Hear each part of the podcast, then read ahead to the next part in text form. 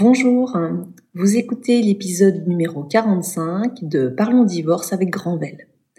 Pour cet épisode 45, nous allons parler des honoraires de l'avocat, c'est-à-dire combien coûte un divorce, combien vous allez payer à votre avocat pour divorcer.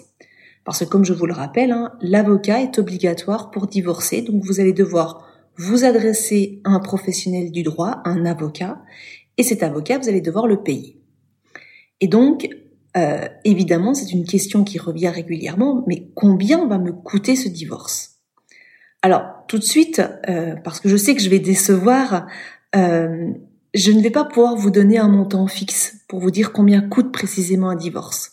Parce qu'il peut vous coûter 0 euros si vous avez droit à l'aide juridictionnelle, et ensuite il peut vous coûter 400 euros, 600, 1000, 2000, 3000, 4000, 5000, voire beaucoup plus. On a des divorces de stars avec des montants hallucinants. Donc, vous voyez bien que on a une fourchette qui part de 0 euros à un montant qui peut être très important. Donc, je sais que c'est toujours décevant parce qu'on veut toujours un montant fixe quand on s'adresse à l'avocat pour savoir combien ça va coûter, mais je vais être transparente sur ce sujet et je vais essayer de vous expliquer pourquoi il y a des montants qui sont aussi différents. Alors tout d'abord, je vous ai dit que ça pouvait coûter 0 euros. Alors dans quel cas ça peut coûter 0 euros? C'est le cas où vous auriez droit à ce qu'on appelle l'aide juridictionnelle parce qu'il existe une aide mise en place par l'État qui permet, suivant vos conditions de revenus, de ne pas avoir de frais d'avocat à payer. Donc pour cela, vous devez constituer un dossier d'aide juridictionnelle que vous remettez à votre avocat. Votre avocat doit accepter de travailler avec cette aide. Il peut refuser, mais vous avez aussi la liberté de dire, bah, si cet avocat ne veut pas travailler avec l'aide, je demande un autre avocat. Mais en tout cas, vous pouvez faire appel à cette aide. Et ensuite, il existe un bureau, ça s'appelle le bureau d'aide juridictionnelle, qui va déterminer vos droits pour l'aide juridictionnelle. Alors, il y, a, un simulateur sur Internet qui est très bien fait, hein, sur euh, le site du servicepublic.fr, euh, où vous allez pouvoir faire une simulation en fonction de vos revenus pour vous dire si oui ou non vous avez droit à l'aide. Donc vous pouvez avoir droit à l'aide si vous gagnez moins de 950 euros par mois. Dans ce cadre-là, vous pouvez avoir droit à l'aide totale. Si vous êtes au-delà de 950 euros par mois, vous aurez ce qu'on appelle une aide partielle, ce qui veut dire qu'une partie des honoraires seront pris en charge par l'État et le reste devra être réglé par vous. Donc allez sur ce simulateur euh, sur Internet, service public, vous allez rentrer vos revenus. Il y a également le nombre de personnes à charge qui euh, va permettre de modifier le montant de vos droits. Donc faites déjà cette recherche et puis si vous y avez droit, euh, n'hésitez pas à le demander auprès de votre avocat, bien vérifier avec lui dès le début s'il accepte de travailler à l'aide juridictionnelle. Et s'il n'accepte pas, vous pouvez vous adresser à quelqu'un d'autre. Et si vous ne trouvez pas d'avocat par extraordinaire qui accepte l'aide juridictionnelle, vous pouvez vous adresser euh, à l'ordre des avocats d'où vous résidez pour demander la désignation d'un avocat qui travaillera à l'aide juridictionnelle. Donc dans ce cas-là, si vous avez droit à l'aide juridictionnelle, les frais sont intégralement pris en charge par l'État et c'est l'État qui réglera l'avocat pour votre divorce.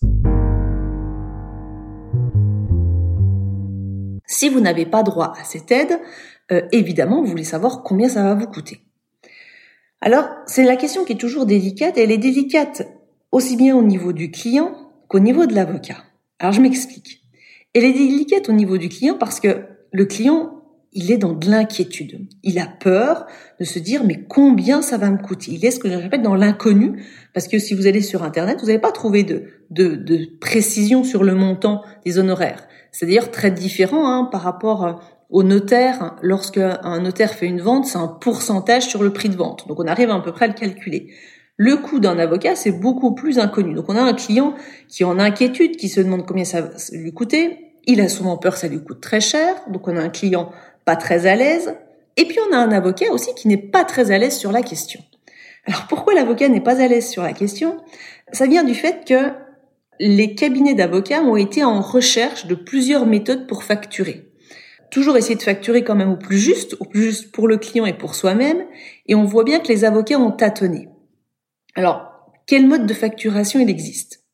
On a euh, dans le système français deux grands modes de facturation des honoraires d'un avocat. Soit on facture au temps passé, c'est-à-dire que on fait une convention d'honoraires pour son client en disant voilà, en fonction du temps que je passerai sur votre dossier, ça sera tant du taux horaire on a des taux horaires qui sont entre 100, 200, 300 euros du, de l'heure en fonction donc du temps que l'avocat va passer sur ce dossier. À titre personnel, moi je considère que ce système du temps des honoraires au taux horaire n'est pas satisfaisant. Et je vais m'expliquer pourquoi. Premièrement, un taux horaire, ça ne dit rien pour un client. C'est-à-dire que euh, vous venez en vous disant, ben voilà, ça va vous coûter 150 euros de l'heure pour votre divorce euh, ouais, mais vous aurez besoin de combien de temps? Et là, l'avocat répond, ah bah je sais pas, ça dépendra de vous, de l'autre, etc. Donc ça met de nouveau le client en incertitude et ça le met de nouveau dans, une dans des conditions qui sont pas satisfaisantes. Donc ce taux horaire, je le trouve pas très satisfaisant parce que finalement, il ne dit rien sur le prix que ça va vous coûter. L'autre point assez désagréable de ce taux horaire, c'est que on pourrait se dire, ah mais finalement, euh, mon, avocat a intérêt à faire durer la procédure parce que plus le dossier durera longtemps et plus il aura des honoraires importants. Donc ça met une relation qui n'est plus une relation de confiance entre le client et l'avocat, qui me semble un peu désagréable. Et puis du côté de l'avocat, moi je trouve qu'il y a aussi quelque chose qui n'est pas forcément très juste, c'est que si on a un avocat qui est très efficace, parce qu'il connaît très bien sa matière, parce qu'il est spécialisé dans ce domaine-là, on peut imaginer qu'il travaille beaucoup plus vite aussi, qu'il a les meilleurs réflexes et que finalement il serait moins payé alors qu'il est plus compétent. Donc ce taux horaire, pour moi, que ce soit du niveau du client ou de l'avocat, il n'est pas satisfaisant. Donc ça, c'est une première hypothèse de facturation, la facturation au, au temps passé. L'autre mode de facturation qui reçoit un peu plus mon, aval et qui me semble être plus juste, mais voilà, c'est mon avis, c'est une facturation, ce qu'on va appeler au forfait. C'est-à-dire que on va déterminer pour une action à entreprendre, qui sera votre divorce, un montant forfaitaire, un montant global. Donc, ce qui veut dire que l'avocat va vous informer du montant total qu'il va réclamer pour votre procédure. À titre personnel, je vous explique comment moi je fonctionne, mais je dis pas que c'est la solution parfaite, mais euh, parce que j'ai beaucoup essayé de chercher la meilleure solution de facturation, qui soit pour moi et pour mon client. Et j'en suis venue aujourd'hui à mettre un mode de facturation au forfait, c'est-à-dire que je demande un montant global pour toute la procédure. Généralement, j'annonce mon forfait après un ou deux rendez-vous euh, avec la personne pour voir un petit peu quelle sera l'étendue de mon travail que j'aurai à fournir. Parce que euh, de façon transparente, quand on a des dossiers où les gens sont déjà en accord complet, qu'ils ont trouvé la plupart de leurs solutions et que je n'apporte pas énormément de plus-value, à partir de là, pour moi, c'est pas justifié que j'ai une facturation importante. Si par contre, je vois que je vais pouvoir apporter de ma plus-value, soit par des solutions que je vais proposer, auxquelles les gens n'avaient pas pensé, soit par rapport surtout aussi à cet accompagnement psychologique et morale qui est pour moi indispensable dans le divorce pour faire évoluer et avancer les gens, tout cet apport-là, ça a aussi une valeur. Donc, j'analyse un petit peu sur les premiers rendez-vous euh, l'étendue de ma tâche quelque part, aussi si j'aurais un partage à effectuer ou pas, s'il y a une complexité dans le partage. Quand on a des couples qui n'ont pas de patrimoine et qui a rien à partager, la situation est beaucoup plus simple qu'un patrimoine très important à partager. Euh, donc j'analyse tout ça et je fais une proposition au forfait, un montant global que je propose, qui peut aller de 1200, mais jusqu'à aussi 10 000, 15 000 euros, suivant l'étendue de la difficulté que j'aurai à régler dans le dossier. À partir de là, je fais une proposition de forfait et à l'intérieur de laquelle j'indique tous les actes que je vais avoir à effectuer pour aboutir jusqu'au divorce. Et dans mon forfait, ça comprend toutes les tâches qui sont nécessaires pour arriver au divorce.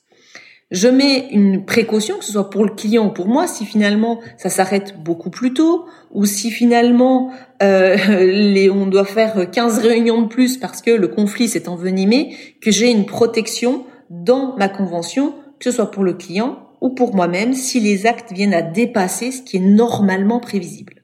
Mais là, d'expérience, généralement, j'arrive à chaque fois à rester dans mon forfait. Il faut savoir qu'au niveau des honoraires, il existe également parfois une demande de pourcentage en fonction du résultat obtenu. les avocats sont autorisés à faire un honoraire, ce qu'on appelle complémentaire. Ça ne doit pas être le seul honoraire, c'est un honoraire complémentaire en fonction du résultat qui est obtenu, soit en fonction d'une prestation compensatoire obtenue, soit en fonction de l'économie aussi obtenue sur une prestation compensatoire. Donc, vous le voyez bien, même si je sais que cette, euh, ce podcast sur les honoraires était attendu en espérant avoir un montant fixe, vous comprenez bien que, premièrement, je ne peux pas vous donner un montant fixe, tout va dépendre de votre dossier. Tout va dépendre aussi de ce que vous recherchez. Il existe aujourd'hui des sites qu'on trouve sur Internet pour des divorces ce qu'on appelle low cost, hein, à moindre coût. Euh, dans ce cadre-là, il ne faut pas s'attendre à avoir ni un accompagnement, ni des explications, ni une recherche de la meilleure solution, mais parfois c'est adapté à certaines personnes. Donc euh, il n'y a pas de jugement à porter sur le, le choix de divorce qu'on va faire. Simplement, voilà, en fonction d'un prix, on a aussi un accompagnement qui correspond. Donc réfléchissez à ce dont vous avez besoin, au type d'accompagnement que vous avez besoin. Et souvent, euh, nous, on fait le constat avec mon associé que les gens, ils viennent acheter un divorce en disant mais c'est juste un morceau de papier que je viens chercher.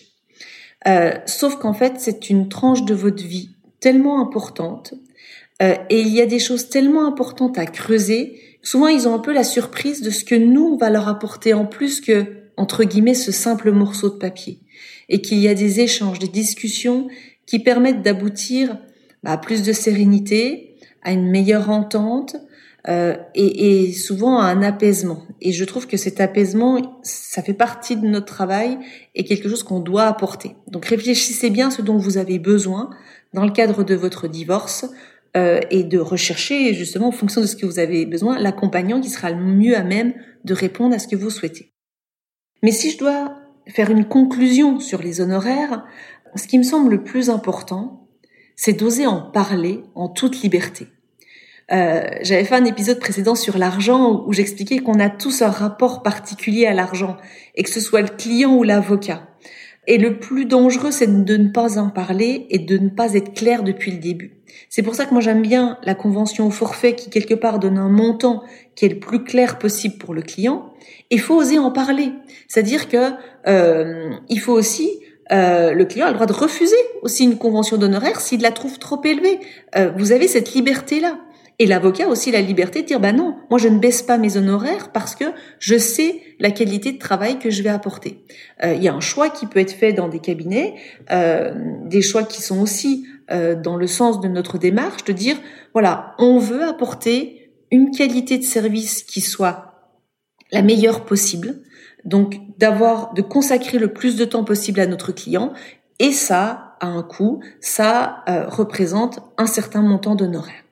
Donc voilà, cette question des honoraires, s'il y a quelque chose à retenir, c'est que il faut en parler très clairement dès le début avec votre avocat.